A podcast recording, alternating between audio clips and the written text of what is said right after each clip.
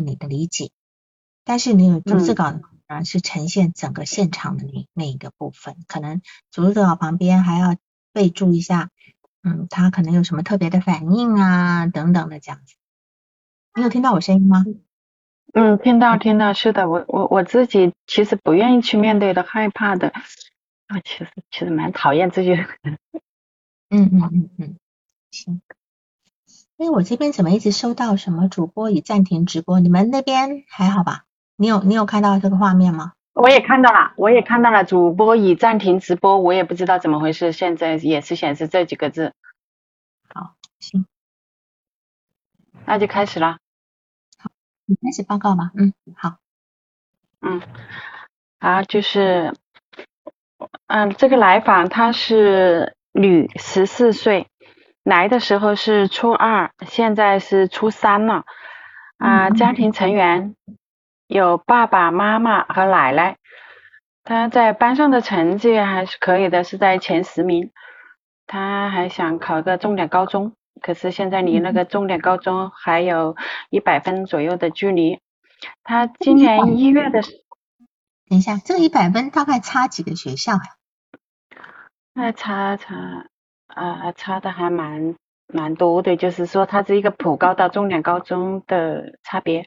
那我在以后一想，好像也好像没有一百，可能我当时记错了，反正就是几十分的差别吧。就是说从普高到重点高中的那个差别，嗯嗯哼，好好，嗯，行。然后今年一月份的时候，他是来过一次了的，就是是找我们的另外一个咨询师啊。今年六月，六月他是又来病情加重了，以后和妈妈一起，呃，妈妈先过来，然后是就是以后，哦，在第二过几天以后就是和妈妈一起来的，然后初始访谈，病人来诊的原因是因为。第一次一月份来的时候是因为情绪低落，嗯，这次是因为呃有躯体症状啊，就是那个呃诊断为抑郁症吧，他又不想吃药，害怕有副作用，然后对病人的第一印象就是无精打采的，啊面无表情，一身那个灰色的校服，短发，皮肤白皙。嗯，身高有一米六左右，然后以后问了，说是体重有五五十二公斤还是五十公斤，有点不太清楚了。嗯嗯嗯嗯嗯嗯，就是他在学校也说找过咨询师，然后呢，就是一月份的时候找在我们这里来过一找过一次咨询师，他他没有用药，然后好像对这个咨询对我的咨询没不太有影响，然后第一次也看。啊，第一次来访的时候，呃，他的情绪蛮低落的，心也还蛮消极的，哎，就说了很多事，呃，爸爸也也不好啊，妈妈也也是不好的，奶奶也不好，然后好像同学也是不好的，数学老师也也也也不好，然后好像这个班主任还能理解点自己，嗯，这个。目前是做咨询了以后的情绪还是平稳了一些，看待人事物更积积极了一些。嗯，然后他的动力性诊断假设和思考，其实这个我不太确定怎么去写啊，我只能说去简单的去分析一下，就是说他说那个爸爸曾经抑郁过，我觉得可能有一个遗传方面的原因，然后看他妈妈好像也状态也不是很好，和他状态有点类似，好像也也有一点点那种抑郁的方面的。然后还有父母关系在来访小的时候就是矛盾冲突还蛮多的，啊，家庭气氛还蛮紧张的。然后就是说用那个字体心理学，就是父母对来访的那个夸大部分是没有能力也没有心情去经营到的。嗯。然后他又和和奶奶住一个房，奶奶呢对来访的爸爸妈妈是蛮多的负面评价的。哎，加上父亲做做生意有个亏损呢，现在又只是做个保安的工作，身体也还一直不好，所以这个理想化，这个好像也也也好像是一个破灭的状态，就是嗯，然后还还有就是来访说他。啊，他奶奶跟他说的，就是说，呃，他妈妈有一个有一次一个离家出走，是因为妈妈出轨吧？啊，妈妈自己也承认，七，六月份还是七，他六个月大还是七个月大的时候，有一次的离家出走一个多月，然后嗯爸爸妈就关系还是蛮疏远的。然后来访小时候呢是经常生病的，嗯嗯，妈妈自生自也好像是一个焦虑抑郁的状态，所以说来访他小时候是呃对人的那个信任是没有建立起来的。嗯然后那个治疗设置这一块，其实我还蛮羞愧的，就是治疗设置没有按按我们一般的咨询设置来，他是一共咨询了六次，前两次是按我们这个机构的规定，就是是免费的。啊、来访他妈妈第一次来来找我的时候，就是说，嗯、有一个要求，就是来访特意要求啊、要每次三小时。他说他找了很多咨询机构都别人都不答应，然后我就想着自己在那里只是坐班嘛，我们是那种值班的形式，闲着也是闲着，就说呃那我那那我就可以吧，就锻炼自己的能力吧，就答应了。然对，后你有就是说为什么吗？为什么需要三小时？虽然它是按小时付费嘛，对吧？嗯，他他说一个小时讲不了什么，好像是他妈妈说了的。那就表示他之前曾经讲过一小时，觉得什么都没讲到，才会。因为啊如果他没有经验，怎么会可能一次就要三小时？这是一个非常嗯诡异的事情。嗯，而且是的，确实，嗯而且你有没有觉得这个孩子他的那种表达欲望很强？他今天还不不不知道呃跟你聊不聊得来，他就开始要求要三小一次三小时的那个。嗯，是的。那么他开始咨询，他一次缴了多少小时的费用？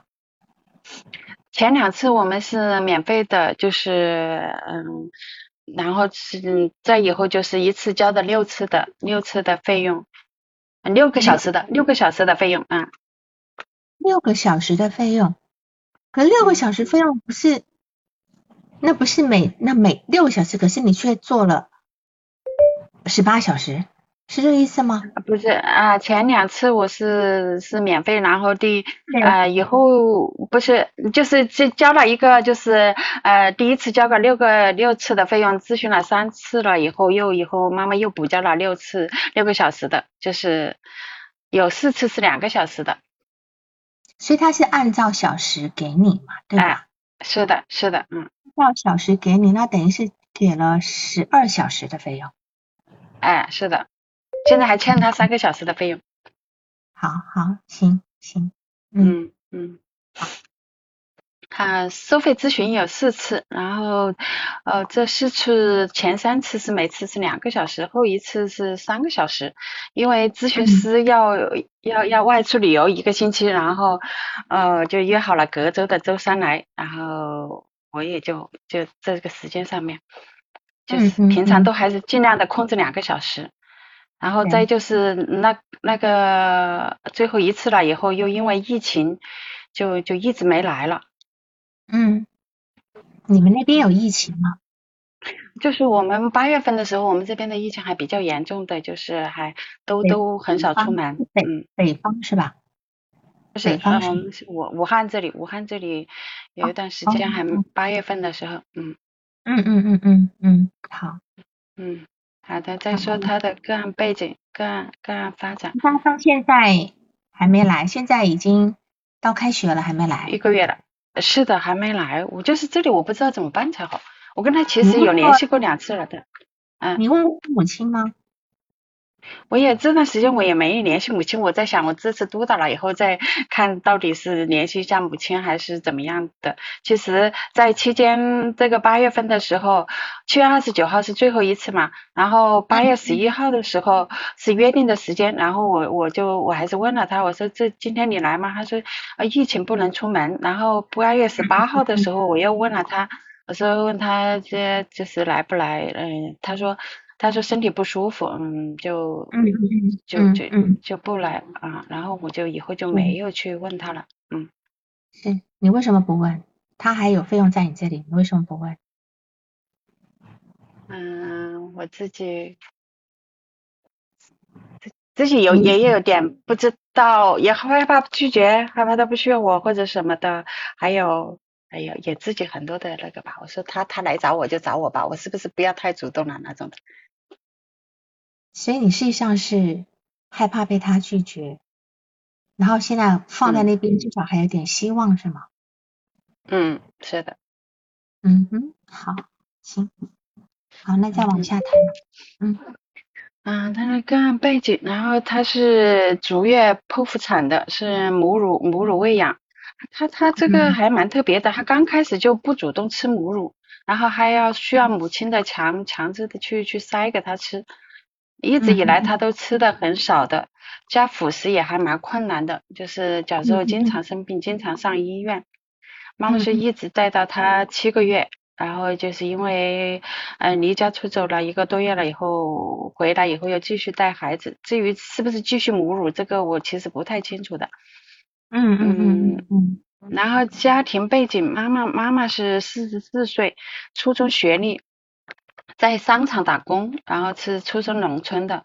他兄弟姐妹今天看了其实是七个，最大的姐姐有二十二岁的时候因为反抗婚姻自杀了，然后还有一个姐姐，呃，就是有两个姐姐，呃，就他他的大姐二十二岁自杀的时候，你的来访的妈妈几岁？知道吗？的妈，我我忘了忘了这个部分，嗯，这个不太确定。对，这个很重要，很重要。如果有机会的话，就是他母亲的姐姐二十二岁自杀的时候，他母亲几岁？这个他们好像就差哦，这个是的，我确实没有。对呀，所以他不可能只差对吧？嗯，是他还有就是姐姐下面还有一个姐姐，然后再就是两个哥哥，然后他下面还有两个妹妹，嗯。那那他那个大姐，你没有提到那个第二个姐姐在干嘛？啊，是的，我我好像一直就很少去说，他只说第二个姐姐还性格还蛮开朗的，然后主要去说了两个哥哥和一个妹妹，其实还有一个妹妹，我我都也好像都印象没没什么印象。对，所以因为我们今天在做一个呃一个小孩子的一个。一个青春期的孩子时候呢，我们的视角一定要放入全家，我们要家庭治疗的事，这个一定是要的。然后家谱图要画的，好吗？好，好，那你来继续讲。嗯，还有还有一个哥哥在深圳当老师，有一个哥哥在武汉做生意，然后一个妹妹在在也在深圳当老师。嗯，来访的妈妈妈十四岁就就出去赚钱补贴家用了，然后十五岁就是，哎年底的时候呃没结工钱就回家，然后被父亲批评说你你怎么没带钱回家，然后他当时就生气了，就就回到那个呃自己打工的地方，两年都没有回家去，以后把自己的工钱就直接送到哥哥的学校去的。嗯嗯。啊，爸爸是四十七岁，是大专学历，是一直身体不怎么好，有有冠冠心病啊、胃病啊，现在在当保安，是武汉市人。还有这个爸爸有一个姐姐和一个妹妹，姐姐在医院上班，妹妹在开培训机构。嗯，来来访说自己是同性恋，从小就不喜欢男生，幼儿园的时候被一个男生经常吓唬。告诉父母，他们也没有当一回事。嗯嗯，初二上上学期和同班一个女生谈恋爱，初二下学期开学，那个女生就不理来访，让让来访很难受，来访因此就伤心难过，竭竭力去挽回她，对方也置之不理，就来访就每天哭泣。嗯。父母的工作状态就是母亲自从生了孩子就没有工作。零八年父亲投资做生意亏损了，也很少回，那段时间也很少回家。然后奶奶呢在家就埋怨妈妈，妈妈也很委屈，就和奶奶吵了几次以后，爸爸，嗯，然后爸爸把投投资把奶奶的钱也亏进去了，所以奶奶是很生气的，嗯，就有很多负面情绪。然后来访四年级的时候，爸爸就好像也还听说好像还有点还有些吸毒啊，还有抑郁啊。然后妈妈为了让爸爸爸摆脱当时的环境，妈妈就带着来访和爸爸一起去深圳妹妹家去住了半年。嗯。到了深圳以后，爸爸的状况是好了很多的，开始出去工作了，情绪也好了很多。嗯，因为来访不太适应吧，半年以后就就也因为奶奶毕竟是独子嘛，那就半年以后就又回武汉了。嗯嗯，这个来访家里其实有两套房，一一套房大一些，离学校比较远，在出租，每月租金有两千六百块钱。现在和奶奶住住一套房，爸爸妈是一间，奶现在和奶奶住的是一间，同住在一起，就同房不同床。然后现在的房子离学校还是蛮近的。奶奶的退休工资有五千多，会补贴家用。嗯，零五年的时候，来访的爷爷因病去世的，那时候来访还没出生。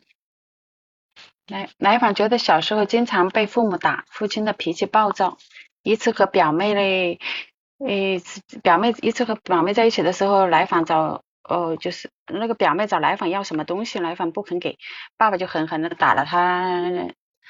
还还记得妈妈曾经用衣架打过他。嗯。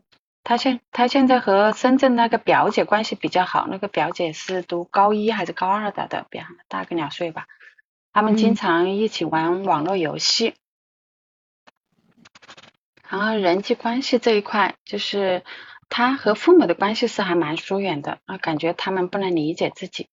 啊，有次向向妈妈抱怨说啊，希望有自己的单独房间，其实和奶奶住在一起不方便。妈妈说啊，当时是你自己决定住在这里的呀，就是妈妈，嗯嗯嗯，他感觉妈妈在在责怪自己一样的，其实，嗯，爸爸也好像不能理解自己学习方面的，就是上数学课他他是是很少听讲的，然后爸爸就总是说啊你怎么不上课不听讲呢？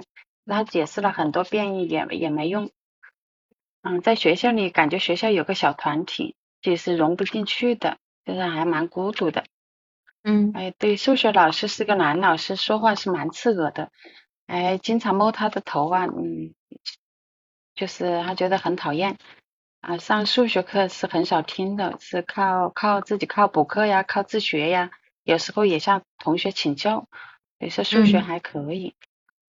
嗯，咨访关系这一块，就是感觉和来访的关系还比较疏远吧。啊，他自己曾经说过，我其实还蛮害怕依赖的。害怕和人太亲近，因为担心受到伤害。嗯，移移情和反移情这一块，嗯，他好像是我咨询师，还蛮小心谨慎的，害怕伤到来访。嗯，为什么？也也害怕。为什么？但他很容易受伤，他很容易受伤，在在和我自己也有关系吧。我自己这个人是一个讨好型的，也害怕冲突的。所以你今天会讨好来访者，是吗？也会有，有会有，嗯，是的。你害怕他，你你讨好的原因是什么？嗯，他说他其实很多时候是他爸爸妈妈经常跟跟我说过，他经常在家发脾气什么的，呃，也怕他翻脸发脾气这一块，还有他又好像很容易受伤，又怕伤害到他这一块。所以在这个地方，你是跟他父母一样的状态呀。哎，是的，我觉得有父母也怕他翻脸，对吧？嗯，是啊，所以在这地方你就是一个叫做互补互补性的反应情嘛。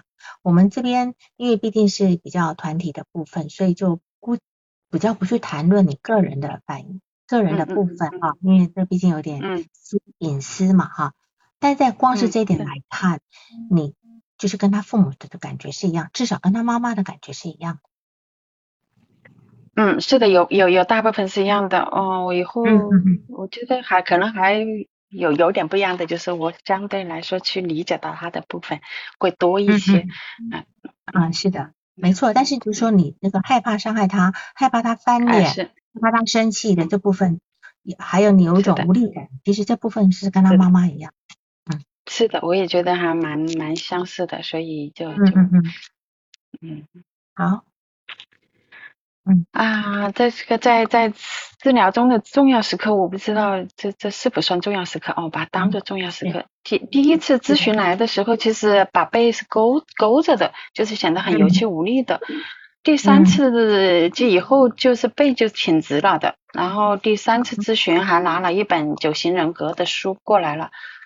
嗯，然后第第一次咨询穿的是一个厚外套，然后从服装上面、衣服上面，一个是背上面，嗯是有变化的，然后从那个衣着上面也是有变化的。第一次穿的一个厚外套，穿着一个校服啊夹衣之类的那种厚厚的，然后第二次咨询就穿的一个白色的长袖啊，第二次也是穿的第一次的裤子，然后以后一直是长袖还是是白色的短袖之类的。他说他自己喜欢白色的，然后裤子呢还是有变化的，有那种就是很厚的校服啊，然后就从走牛仔长裤，呃，第五次的时候就变成了牛仔短裤，然后第六次的时候还戴了一顶黑色的帽子。嗯，所以是越来越时髦是吗？越来越是的，时髦是吧？嗯，是的，从这些还是有变化的。然后第三次咨询，他是自己一个人坐地铁来的，呃，以后就一直是自己一个人来的了。前两次都是妈妈陪着来的。嗯嗯。第第三次咨询的时候，给自己评分是七十五分，给妈妈是六十五分。第二次第二次咨询的时候，曾经给妈妈评分是三十五分。第第。啊，第三次咨询他还上了一一次去体验了一次那个吉他课，还在家啊练习了五十分钟的吉他，就是说他在这一块也是有有所改变的。嗯嗯嗯嗯嗯。第四次咨询就是啊是请求咨询师去和妈妈去说啊学习上面的事不用父母去提醒，因为他感觉啊父母总总是去提醒他学习上面的一些事啊，然后吃饭的方面也是去提醒他呀，嗯让他蛮烦的。起床方面也是提醒，然后他就说你可不可以，那就是帮我父母去说，因为我去说可能又会有引发矛盾，嗯，我就说好吧，嗯，那就把就把这个去说了，然后嗯，妈妈也就第五次咨询是呃感觉他的精气神比第四次又好了些，这个星期就就睡得早了很多，呃最晚也是十二点就睡的，第四次咨询的时候都睡得啊蛮晚的一两点，有时候还有。还有五点钟睡的时候，呃，这个星星期第五次，这这这，他说也没上吉他课，但是会在家里弹了四五次吉他，啊，还在吉他老师那里报报名了，交了很多费用，这是第五次。第第六次咨询，他说一一直不愿意写的英语作业也开始去做了，然后学习的计划基本去完成，这是他的，啊，我感觉的他的咨询中的一些变化。然后就是这个动力诊断这一块，我其实不太确定啊，还是说一下啊，从小父母的忽略呀、打骂呀，对对来访的正面的肯定还是很少的，好像夸大经营这一块是受损的，奶奶对父母的贬低啊，理想化的部分也是受损的，还有思念呐，好像就是呃被小童团体那个就是呃孤立啊，好像就是这个孪生移情这一块呀，补偿性结构也再次受损。也是来访就陷入了一个焦虑、焦虑和抑郁当中，核心冲突就是好像感觉是一个独立和依赖的冲突，呃，想亲近又害怕亲近，想依赖又害怕依赖，还有学习上面的，想努力学习又想玩游戏的这些冲突，其实他对自己期待还蛮高的，嗯。然后主要的妥协，我我我这个也不太确定，我就总觉得他是一种回避退缩，这对有一点回避和退缩。嗯嗯嗯嗯嗯。防御机制这一块就是有合理化，有隔离，好像没什么情感，表情蛮冷漠的，有有投射，有贬低，还觉得同学很幼稚啊，妹妹也很幼稚，爸爸也很幼稚，幼稚啊这些。嗯，督导的问题。就是还是如何你怎么理解来访者的问题，后期就该如何进行？这个我我还把啊，我后面不用了，后面那个咨询的那个呃逐次不用讲，一讲完就没时间了哈。因为你这边大概整理起来了，我让你一口气说完，我想再来逐渐慢慢的去说哈。就是说，嗯，好，就是说他现在你看哈，他。曾经一月份的时候来过，跟你们单位的主管聊过一次。那么那个时候有看医生服药，后来为什么六月份又加重再来？嗯，一月份没有服药的，一直是都没有服药的，就是六月份，啊嗯，都没有没关系啊。一月份的时候是因为他跟他女朋友，就是他女朋友把他甩了，对吧？啊，是那个时候。那么。男人甩了，他也也后来自己想开，那为什么六月份又加重呢？你有问有问过吗？事隔半年加重是怎么回事？这个我没注意是吧？我啊没没注意，嗯，对，因为为什么呢？他的女朋友是是在二年级初二的上学期结束以后分手的，嗯，就是在今年年初的时候分手的。那那个时候曾经去看医生，是吧？好，诊断为抑郁症。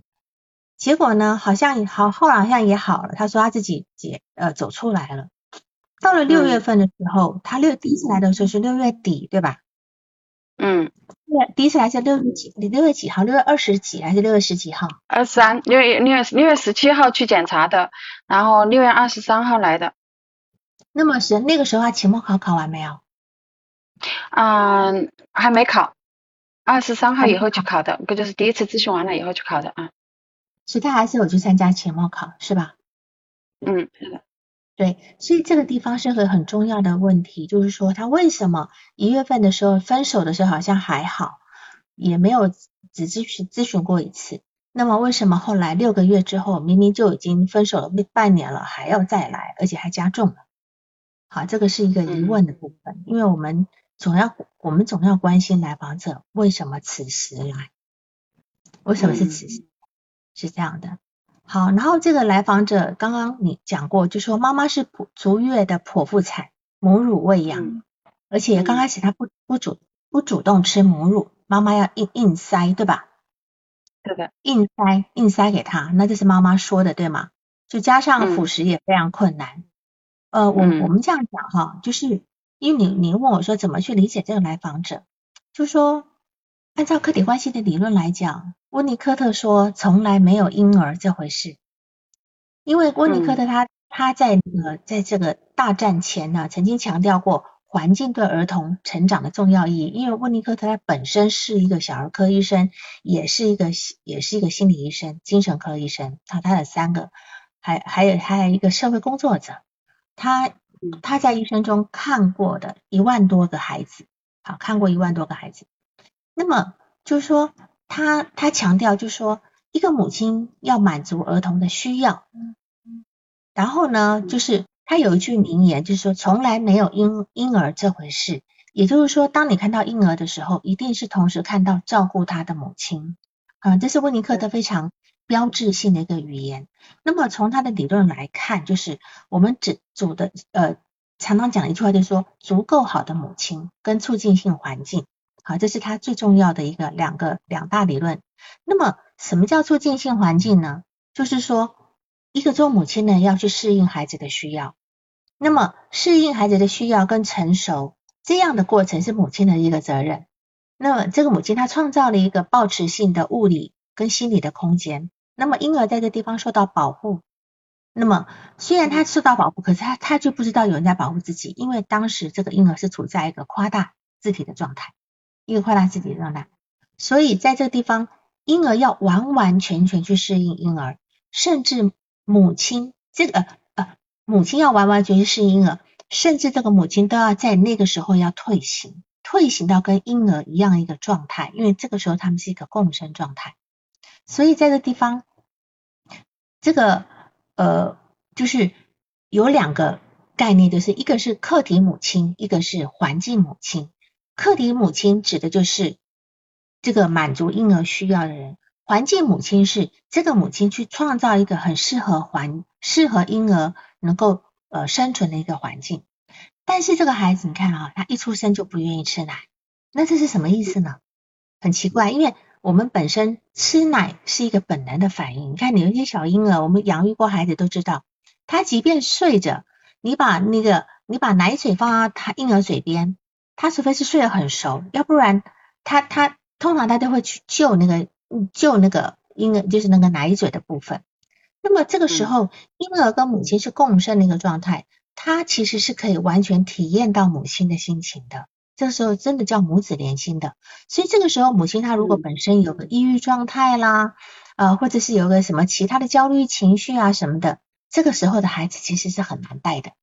或如果说这个母亲是焦虑的话，孩子很难带；母亲是抑郁的话，这个孩子也就很很没有反应，他会跟母亲在一个同频的状态。那么，所以我们在我们今天在考虑这个母亲在生下这个孩子的时候是什么样的心情，她的焦虑呃，她的焦虑程度，她等等的程度，还有她跟她的丈夫之间的关系如何，似乎她跟她婆婆也好像不是那么和睦，对吧？哈，那么，嗯，她今天这个婚姻，他到底满不满意这个婚姻？因为他没有讲他其他两个，一个一个姐姐跟一个妹妹是什么，至少他今天是赚钱要去养，呃，供养他的哥哥的学习，对吧？他的哥哥都读到大学毕业，是啊，好，然后呢，他是要十四岁就要出来养家的，最后他嫁人了，这样一个部分，我们不知道这个妈妈是一个什么样的状态，她当时生下这个孩子的时候有没有抑郁焦虑的状态，那么有没有在那个进入一个叫做叫做产后抑郁的状态？那么，所以如果今天有这个情形的话，这个婴儿不不吃奶是有可能的，他不吃奶是有可能，然后呢？这个母亲在七个月呢，抛下了这个母乳喂养中的孩子，正在喂母乳啊。那么在离家出走前，她到底酝酿了多久？这个妈妈在心里酝酿了多久要离家出走？那么她从什么时候开始有外遇的？我相信应该是在手机跟人家聊天的，对吧？嗯，应该是手机，应该是手机聊天，然后聊天以后慢慢聊到一个时机成熟以后呢？她就抛下她的孩子，七个月、六七个月抛下孩子离家出走。所以，在她离家出走之前，她有多少心思能够放在孩子身上？他是否会觉得孩子是他的羁绊？如果没有孩子，他是不是早就走了？是吧？这些都是我们要考虑的，要从这个视角去问妈妈的。那么，一个孩子，我们讲的一个。一个孩子在六月六个月的时候，已经进入了一个抑郁位态，就是从克莱因的理论来讲，克莱因的理论来讲，四到六个月就已经进入抑郁位态。这个抑郁位态就表示他开始发展依恋，他开始会认人了。那么此后，这个时候母亲的离开对孩子来讲是一个创伤。他不仅离开了一个环境母亲，也离开了一个客体母亲，因为这个母亲是一个喂奶的母亲。对吧？这个母亲是个喂奶的母亲。那么这个孩子呢，在这个地方，他突然梦嗯遇见这么大的一个丧失，但是他却不知道发生了什么事。所以在孩子的一个内在幻想里面，就从克莱因的理论来讲，这个孩子会以为是自己的原因让孩让母亲消失了，他会认为是自己不够好，或自己摧毁了这个母亲，即使一个月。一个多月以后，母亲回来了，不管有没有继续喂母奶，我相信这个断了一个多月以后，大概也就断了了。一般我们断奶的话，哈，那么一个多月以后，母亲回来了，这样的母亲还是当时没有回、没有离开的那个母亲吗？还是在他的幻想中是一样吗？好，还是一样嘛？所以这个来讲，你说你的来访者，他到现在，他到现在还是有一个担心。跟人家靠近，担心被抛弃，担心呃什么受伤害，对吧？好，担心受伤害，所以在在这样的吗？那么他其实他初二的同性恋，是否就是在接续这个共生的需要？就说我觉得他的同性恋不是真正意义上的同性恋，他是要找一个孪生的自己客体，他找一个跟他雷同的，能够供养，能够。就是能够供养他，能供养是指心理上的养分。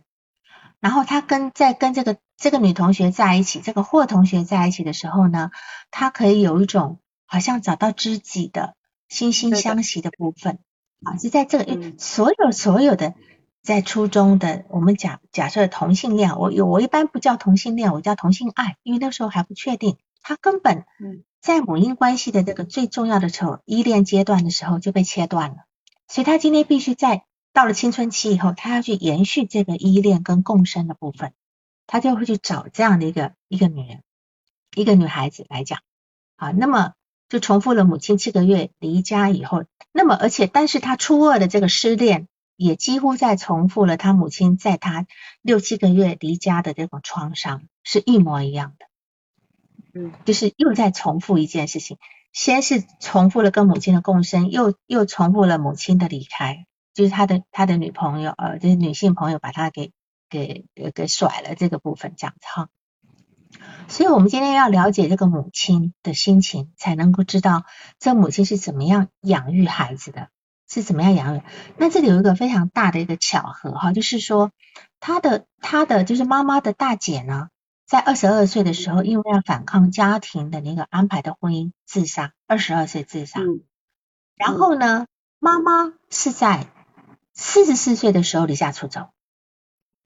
你看，他同样从一个从一个婚姻制度里面跑开来了，一个二十二岁，他姐姐二十二岁，妈妈四十四岁，是吧？那小孩小孩就是不是三十岁吧？小孩就是哦才30岁七个月，哎，三十哎，岁。现在是四十四岁，对吧？嗯现在是四十，对，现在是哎四十是四岁，就是说现是的，在是是的，现在的时候，这个孩子生病了。嗯这个孩子就是目目前又又进入了一个一个状态，就是他自己的孩子在他四十四岁的时候生病了，跟他的关系开始发生一个很大的一个变化，这样一个状态。然后呢，这个这个你当然你的一个动力性的假设思考就是说，这个爸爸呢，他他抑郁过，嗯。爸爸抑郁过，那么妈妈在他七个月的时候离开，所以这个孩子他其实你看哈，这个爸爸的抑郁是在他几岁的时候抑郁，你知道吗？啊，爸爸是他是说四岁之前，呃，不是四年级，四年级的时候是因为爸爸抑郁，嗯，爸爸从零八年做生意就亏损，我估计那时候就有一个抑郁的状态了，就比不也不怎么好的状态，因为零八年嘛，他也刚好就出生了不久嘛，对，他他爸爸是在年出生他出生之后就去外面投资，零八年去外面投资，但是投资几年以后，嗯好像是在他呃小学三四年级的时候回来，失败了。啊、嗯，他是爸爸就在附近投资，然后就是零八年就投资投资了，然后就亏损了，然后就呃一直就是那啊、亏损。对你不是讲到说他爸爸去投资以外的去投资的时候就很少回家嘛？哎，是的，是很少回家，但是就在就在他家附近，就是很少回家，只是嗯。那一样，那不管多远都一样，因为他毕竟很少回嗯。家，所以他出生以后呢，这个父亲的客体是缺失的，嗯。是个缺失的，所以他今天就是跟他妈妈两个人在一起，嗯，对？吧？他就跟他跟跟他妈妈两个人在一起，然后呢，爸爸呢，爸爸那边的家庭呢，爸爸是他他们家里面发展最差的，姐姐在医院上班，妹妹开培训机构，结果爸爸嗯。是一个、虽然而且爸爸是个大专学历，可是却是发展最差的，到最后只是做了一个保安，对吧？嗯。做了一个保安，所以在在那个呃什么，就说在来访者的心里，好，在他们这个爸爸的这个地方，你所谓一个缺位，但是等他再度回来的时候呢，这个爸爸已经是一个抑郁的状态，而且嗯据妈妈说，好像还吸毒，是吗？对的，是，所以在这样一个状态里面，这个孩子的理想化是没有办法进行的，嗯没有办法。所以这个，你看这个孩子对男人也没有办法理想化，他对自己呢也不知道自己应该要怎么样，这理想化没有办法进行。所以呢，他会在他的青春期的时候呢，在青春期呃要寻找孪生自体客体的一个高发阶段呢，他就要在这个茫茫的星空中要找一个照应的星球，他就会在这个地方去找。我相信他找的那个霍同学，应该是他应该是有理想那个霍同学的，嗯，那个霍同学漂亮，对吧？呀，漂亮，对啊，所以就是说，他今天一定会带一个呃理想自我的状态去寻找另外一半这样子。那么嗯。从你的资料来我来看哈，就说大概在来访者两岁的时候，父亲是离家创业的，我从那个数，那么失败回来就抑郁吸毒，那当时应该很颓废，一定也被他自己的妈妈，就是被奶奶叨念啊，因为他把奶奶的钱赔光了嘛，对吧？就变成嗯，妈妈跟爸爸其实都很不受奶奶待见，对的，那么奶奶也会在妈妈面前骂爸爸，加上爸爸失败以后回家的形象，在来访者的心里呢，这个理想化是尽毁的，所以其实来访者他很难认同男人，很难认同男人的这个部分，嗯所以他今天有一个男人是他很讨厌的，除了他爸爸，还有一个男人是谁？数学老师，数学老师。数学老师跟他爸爸做了一个什么样同样的事情，你记得吗？嗯，没太听清。数学老师在在对他做了一件事情，是跟他爸爸很像的，你记得吗？不记得。数学老师常常摸他的头。哎，是的，是吧？数学老师摸他头，爸爸也也还也还就是摸他的头，嗯，摸他的头，还勾他的下巴，他觉得很讨厌，是怎么讲都不听，然后还得叫妈妈来说，妈妈才才妈妈说了才有效，是吧？所以其实他今天对对数学老师的讨厌，有有对爸爸这份东西的一个叫做转移。有有对爸，有他觉得，而且但是他排斥爸爸的这个部分呢，其实有一种女孩子在那种反向形成的部分，就是这个爸爸其实是对他有一种，我觉得有一种勾引的感觉，对吧？对一个已经一个青春期的女孩子，那么摸头勾下巴的，这简直有点挑逗嘛。那但到了一个青春期的女孩子，她一定会在这个地方会抵触这个事情，即便她心里有一种。不知道什么样感觉，恶心感啊等等感也好，到了学校里面，数学老师这么摸她，那么数学那这样来讲，她更不能忍受，所以她在数学课上都不听的，嗯，他不听这个数学课的，是吧？好，所以在这地方也会导致他，也会导致他呢，在这个地方会，所以我就不清楚他现在六个月，呃，就是六月份再来咨询。跟这个冲突有没有关系？因为现在因为你没有问我，只能够假设这个地方，嗯，好吗？好。然后为什么他会在青春期出问题呢？因为青春期我们常常讲一件事情，青春期是一个什么阶段？性发育，分离个体化的阶段。哦，分离个体化的阶段。那么这个分离个体化的阶段呢，事实上呢，在青春期是一定要达成的。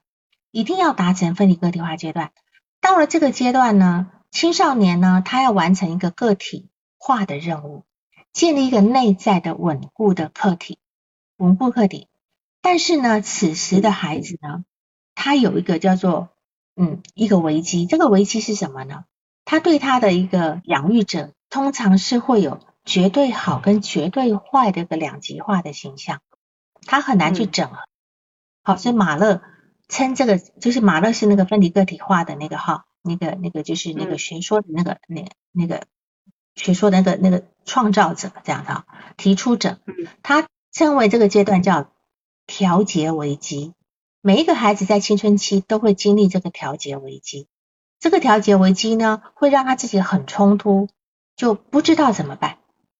也是他在这个这个调节危机呢，也会让这个来访者呢。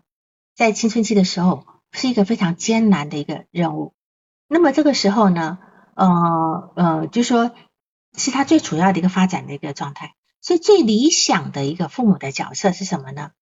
最最理想的父母角色，安娜弗洛伊德认为说，青少年的时候呢，最理想的父母角色是跟他同进同退，就是说不要他进了你退。他需要你的时候，你往后退；他不需要你的时候，你偏偏过去。我们今天在青春期的父母跟孩子的的那种情况是要同进同退，就是他需要你，你再给；他不需要你的时候，你退，是这样子的。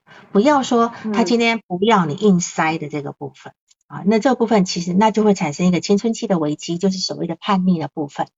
啊，这个部分，嗯，像孔子，孔子也说了，圣之实则也，对吧？哈，就说，呃，这个部分就是，所以青春期的孩子呢，他今天是要发展，他如果能够发展的好，他以后的那种呃事业跟人际关系都是会在这个地方能够得到一个很好的一个延续。所以青春期他并不是去切断跟父母的关系，而是他不是在把父母作为他自尊的来源。他他今天自己的一个对自己的认，比如说在青春期以前的孩子会非常呃在意父母的评价，父母说什么，然后可能会非常在意老师的评价。可是到了青春期以后呢，他今天不再以这个为唯一的评价，不再以不再把权威的评价当成自己的评价，他会开始慢慢的认识自己，就说哦我什么好，我什么不好，即便有人说你这个不好，但是他觉得说这个人的评价不可靠，我觉得他说的是不对的。那这是这就是表示他今天的青春期的这个价值观能够树立了，他不太受外界影响。可是我们现在有很多人到了成年以后，还是非常受外界影响，因为呢，他没有把在青春期的这个阶段发展好。分离个体化的不是只是讲独立而已，而是你的三观的一个能够自己拥有自己的三观，还有自己的一个超我的部分，这样子，啊，这这个是这个一个很重要的一个部分。还有在青春期，还有一个非常重要的部分叫同伴，他的同伴，他的同伴关系怎么样？你看，这是这是这个小团体融不进去，所以说同伴关系都还就就。比较疏远吧，就是主要是小团体，也还跟几个呃还比较好，但是不算特别亲近的那种，很亲密的那种。是的，就是说他其实今天是很融不进团体的，而且他觉得女生都很幼稚，呃，就是很品行也不好，男生很幼稚，就是啊，女性女生品性不好，男生幼稚，所以他今天是瞧不上人的人，他瞧不上他他身边。所有的人哈，所以在这地方，但是同伴作用在青春期是非常重要的哈。有一位心理学家叫布罗斯，他认为说同伴在个体发展过程中起着很重要的作用，因为呢，同伴的支持呢会影响青少年分离个体化的发展，所以也可以弥补在第一次分离个体化过程中个体发展的缺陷。第一次的分离个体化就是在。零到就是在三十六个月的时候，三岁的时候，那个时候如果有缺陷的话呢，在青春期你的同伴的作用可以弥补当下当时的那个缺陷，所以我们每个人其实就都都有青春期是可以修复很多很就是之前不好的这个部分。那么我再回头过来讲这个来访者，他在六七个月的时候被他妈妈给抛下的时候呢，他其实呢因为。在七八个月大的时候，一个婴儿会跟抚养者产生一个依恋的一个部分，依恋部，而且一般到七六七个月、七八个月开始，如果今天他很重要的那个抚养者离开他的视线，或者他找不到他最重要的那个人，孩子会会开始哭闹，对吧？他一定要谁抱，对吧？所以通常婴儿会抗议，开始抗议他抚养者的离开。那么，并在抚养者离开以后，他可能会很悲伤。那这种现象，我们就叫做分离焦虑。所以你就知道，这个孩子在当时他碰到了什么样的感受？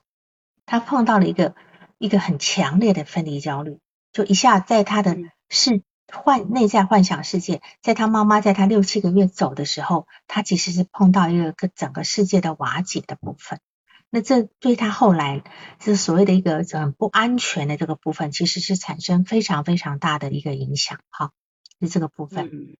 然后在咨询里面，你看呢，你你在报告的咨询一次一次一次，让我感觉就是很有进展，对吧？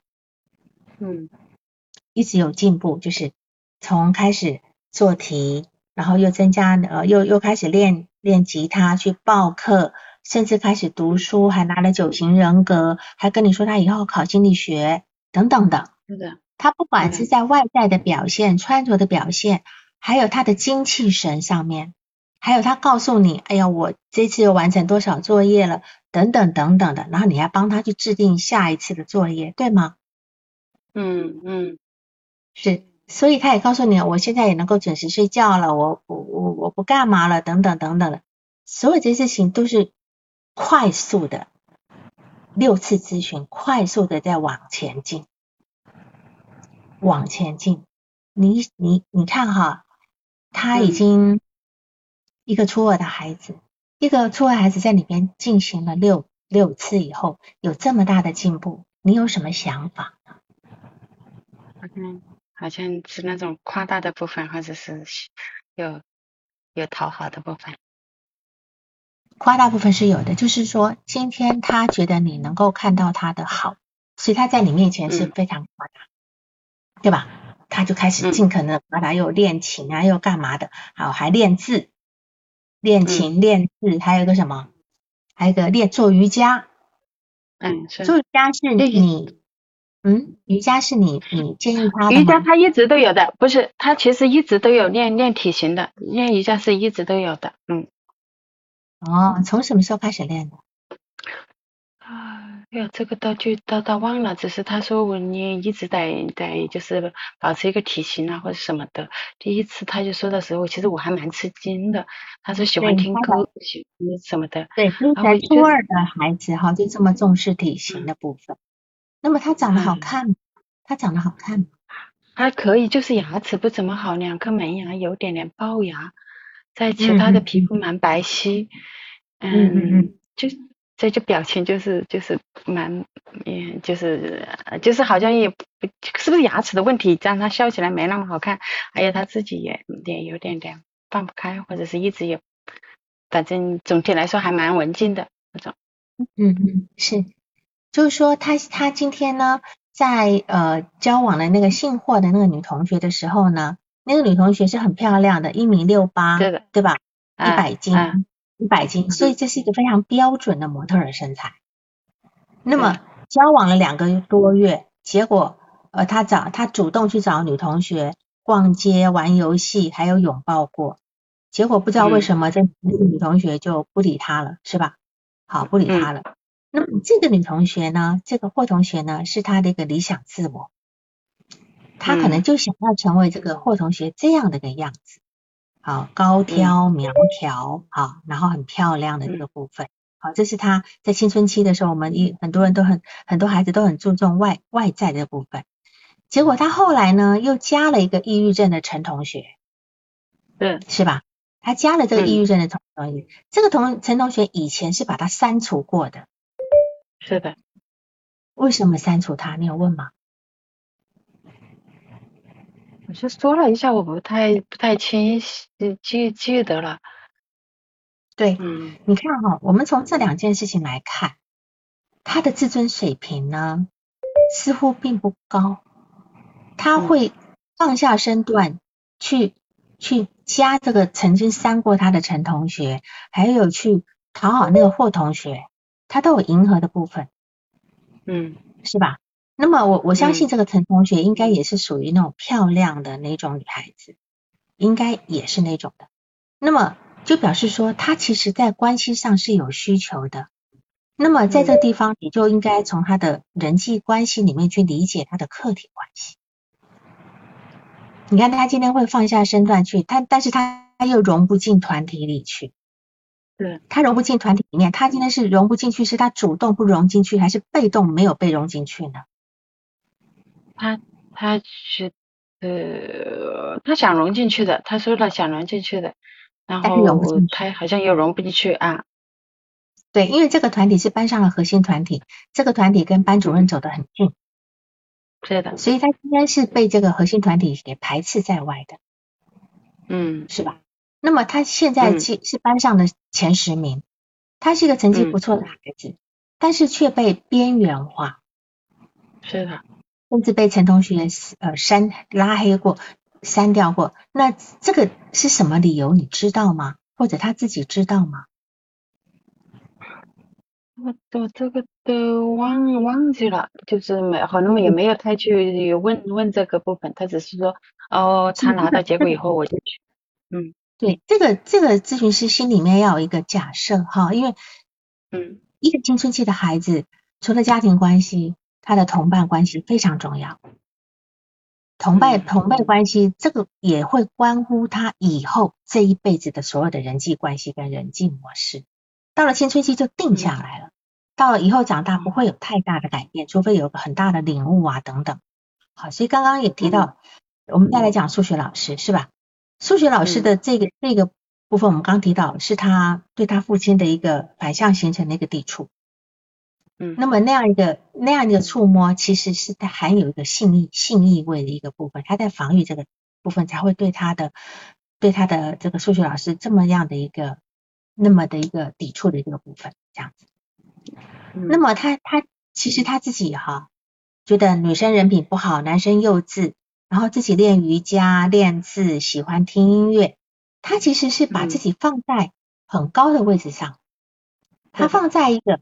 他放在一个比大家都水平都还要高的位置上，就是说，嗯，是甚至他可能会自己去自我安慰、合理化，就说不是他们不喜欢我、不接纳我，实在是他们太 low 了，他们太嗯，太 low 了，我也跟他们，我也不屑跟他们在一起。可他今天找到你了以后，他开始理想化、理想化咨询师了。嗯，他开始拿九型人格，他开始研究心理学。他告诉你，他以后要读心理学。这个部分是今天他的这个这个行为，就表示他今天找到一个他能够理想化的人，就像他先前在理想化霍同学或理想化陈同学一样，他找到你了。那当然，趁趁着这个机会，来访者理想化你呢，你应该是可以好好把握这个机会，然后呢，去让他的。呃，工作有有成效，工作有成效，但是这边有出现一个问题，他的他的这个他的这个进度这么快，他你说他讨好你，没错，他讨好你是讨好你，但是这个进度的快，你觉得？他会担心没那么好了以后啊，他他担心没那么好以后会会让我失望。嗯哼，然后呢？然后就不来，对呀。你现在他他他跟喷射机一样，哇，每次来都有这么大的进步，你要他喷到哪里去了？是吧？嗯。你今天还推着他，又开始制定目标，又干嘛干嘛的？你跟他 一起进入这个状态，你要把他推死掉了？你把他推到外太空去了，对吧？嗯嗯。然后他家里有个很很奇怪的问题，就是说。你看他爸爸妈妈小时候嘛，说打他就打他，是吧？嗯嗯，啊会对吧？可是似乎呢，他又常常会去，好像呃反过来也好像对爸爸妈妈有时候也会凶。那他爸爸妈妈他一凶，好像在某一个契机他抓到他爸爸妈妈的点的时候，爸爸妈妈又非常弱势，会非常的弱势。然后譬如说他跟他奶奶一个房间，他要他。他要他奶奶在晚上十一点半才能够进房间，是吧？嗯，你说什么样的一个家庭啊？就是说奶奶毕竟是年纪大的人，要早一点睡觉。他今天在房间里面学习或等等的，居然要规定奶奶十一点半以后才能进来。然后这这个事情，我相信也是奶奶同意，爸爸妈妈同意的。要不然他，要不然按理来讲是。是他出来外面，不是奶奶不准进去，对吧？嗯，这个部分，所以你为这地方也看出一个很奇怪的事情，很奇怪的事情，就是说这个孩子在家里的权力是很大的，虽然他爸爸妈妈对他也很凶，会打他，是吗？嗯，他小时候很凶，现在确实是围着他转的。不是他做了个欧卡牌吗？然后他说，呃，他是被这些奴隶困住了，然后就是他是那个老鹰嘛。我我说你，我说我说你看以后我就说，我说你看，其实这些奴隶都是在为你服务哎。那讲的奴隶就是他家这些人喽。嗯嗯，是是呀，但是以前是对他很凶的，以前管教很凶的，那现在又又这么又被他形容成奴隶。那其实这是一个很教养的一个怪现象，好像很严厉、很控管，可是却失去了一些规矩。如果一个孩子不能够学会规矩，就像我们今天咨询里面没有设置的话呢，尤其是辈分的一个阶级的话呢，其实他的内心是缺乏一种凭借的。一些规矩及还有一些那些仪式呢，其实是让人很心安的，就好像他在这个世界上有一个可以安定的定住的一个点。可是他们家就是这么上不上下不下的，他的位置也很奇怪，好像他可以把父母当奴隶，但事实上他又依赖父母，又又需要父母来帮他帮他完成很多，比如说他今天他今天又希望妈妈不要管他，但是他又又想要去依赖他的母亲，但是这个孩子手里拿了一个非常有权利的一个东西，可是这孩里孩子还不会去用。所以这孩子其实已经很，我觉得在这个状态上已经很迷失了，非常迷失了。所以这个部分应该是，应该是你要去替这个家庭工作，把这个所谓的序位、家庭序位给弄好，给弄好，要不然这个孩子就会有点呃，我们叫迷茫的那个部分。好，那么你看哈，妈妈来跟你咨询，跟你谈过两次，对不对？嗯，我从这两次你的内容来来讲，其实妈妈都在讲她自己的事情，讲她自己成长的委屈，她讲她个人的原生家庭的事情，很少谈到，她很少把重点放在孩子身上，也没有去谈到孩子的症状，也没有去谈到对孩子前途的担忧，还有孩子人际的问题。都没有，妈妈只关注他自己，告诉你他自己很多，呃，他他呃他的当年小时候怎么样啦，他姐姐怎么样啦，然后说都说围绕他自己的，所以我们就知道这个妈妈其实对他是忽略的，就是你刚刚讲的没有给他静音的这个部分。这妈妈她自己成长过程中是被疏忽的，十四岁就被逼着出去打工，对吧？还得去养他的哥哥，所以他今天自己都还没有长好。所以他今天在跟这孩子相处的过程中，他根本也不关注孩子，要不然他不会在孩子六七个月的时候要离家出走。我相信那个时候能够离家出走，应该是打算不回来了。但实际上有可能外面有很多问题，也许发觉外面那个男的也不咋地，等等等等的，只只好摸着鼻子又回来，是吧？好，或者是爸爸也找到他等等，是这样。所以一个一个女人在还在哺乳当中，居然能够离开孩子。能够离开孩子这个母亲，其实他他的心是没有放在孩子身上的，所以这个孩子对呃这个妈妈对孩子应该是一个严重的情感忽略的部分，一个严严一个很很忽略的一个部分。然后呢，在这个地方，来访者他从第三次过来的时候就开始每次都抱着笔记本啊，还抱着一本书《九型人格》等等的，他在你面前成为一个非常知性跟。呃，很知性、很有深度的女孩子，对吧？嗯，那这个部分，她很刻意的去、去、去说，呃，去、去塑造、塑造这个形象，而且她还跟你讲，我在练吉他，我将来要写一首歌，等等等等的。就说她今天有，今天我们讲理想前导，雄心推动，对吧？她空有梦想，可是却没有让她可以遵循的模板。他的母亲出轨离家，他的爸爸失败吸毒，所以他他用他在找一个魔镜，这个魔镜，嗯，他魔镜所就是说我们讲魔镜魔镜，谁是天下最美的女人对吧？那他这个魔镜里面照射出来的是他自己的一个理想化的样子，但是呢，只是一个影子，所以我会把这一个这个个案的名字就是取为一个寻找魔镜的一个女孩子。那在这个地方呢，这个地方呢，呃，就是说，当然最后还有一点时间，我就要去讲的，讲一下最后这个部分，就是说，你可能在咨询的这个东西过程中，可能最后的，呃，你最想要做好的部分呢，却失败了，造成失败的原因，就是他不来的原因，就是他跑不动，嗯，他跑不动了，就是你，你今天呢？呃，一直在打鸡血，好，六次的咨询，一次比一次精神，一次比一次有进步。有一有一次，有一次我说他，嗯，是什么？我我我说他他他，哎，你这么聪明，肯定会想到一个办法啊，把你的身体搞好，而不是身体一直有胃这里不舒服还是什么的。他说我不聪明，他说你你就是哦，我你啊，我说。呃，就是我是，他说你这么说让我有压力。我说呀，那那那孩子，反正就是他好像也还能去反驳我，我去给他如果有这样的很空洞的呃回应的话，他他好像有能力去去去反驳我。是的，你今天你今天夸一个孩子聪明，是一个非常 压力大的空洞的，不是空洞，是压力很大的。我今天如果聪明的话，我就不能够事情做不好嘞。哎，是吧？是。如果说你今你今天夸他很努力，他还可以说啊，我这次没做好是因为我不努力。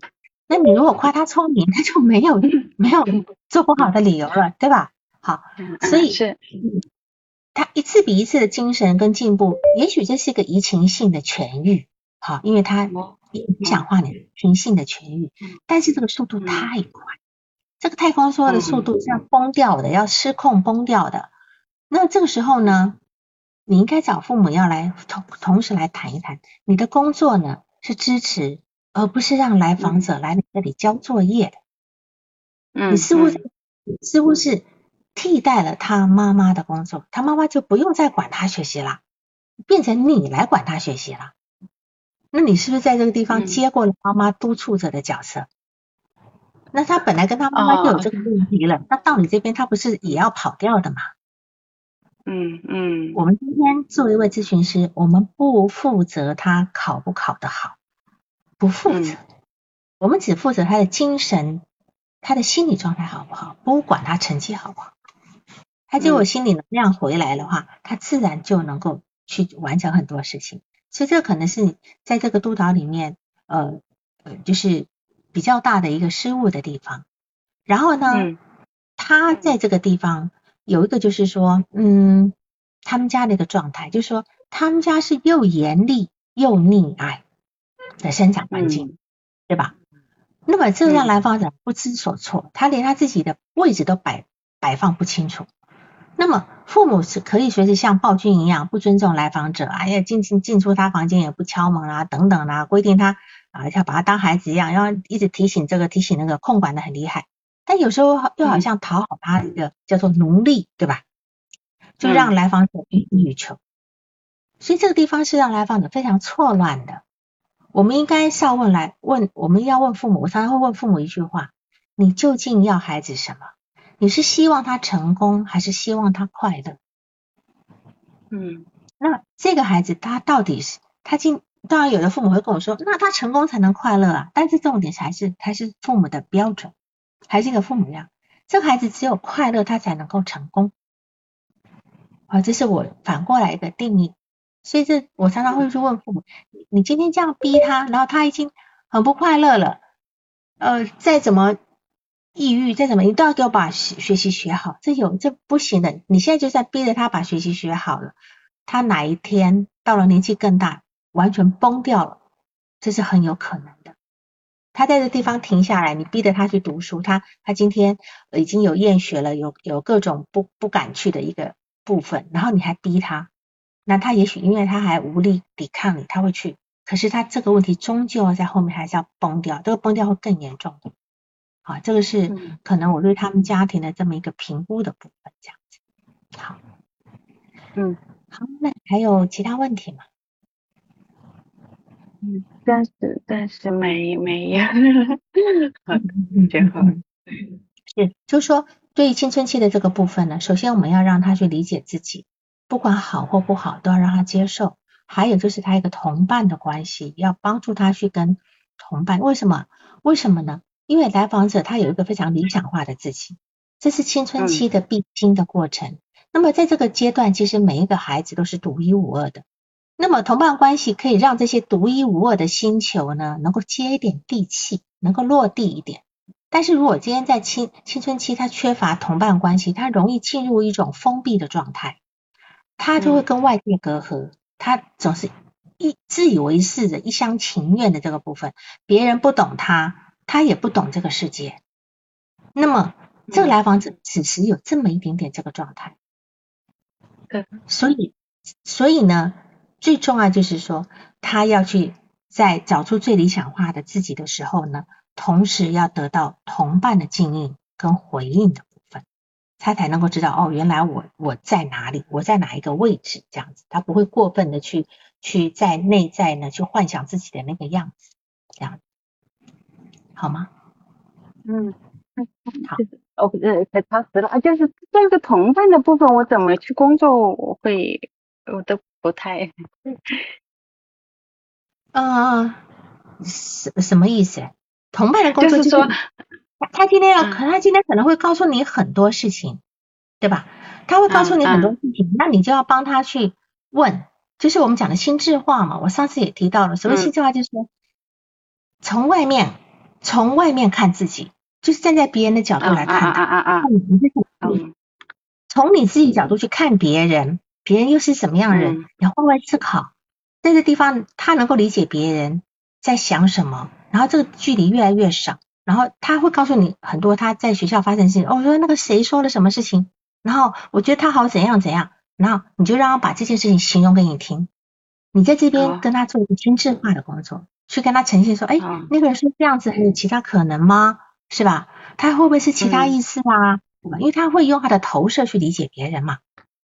嗯。那在理解别人的过程里面，又没有得到澄清，他就很可能一条道走到黑。哦，这样理解吧。嗯嗯嗯，好。那谢谢老师。那就这样子喽，是吧？好的，还有其他谢谢谢谢。好，好，那就这样子。那今天就这样子了。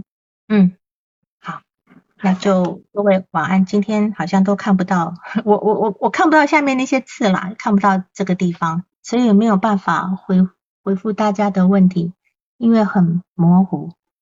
好，下次我们克服一下这个网络问题，好吧？好好，那就这样，好，再见，各位再见，谢谢老师，嗯，拜。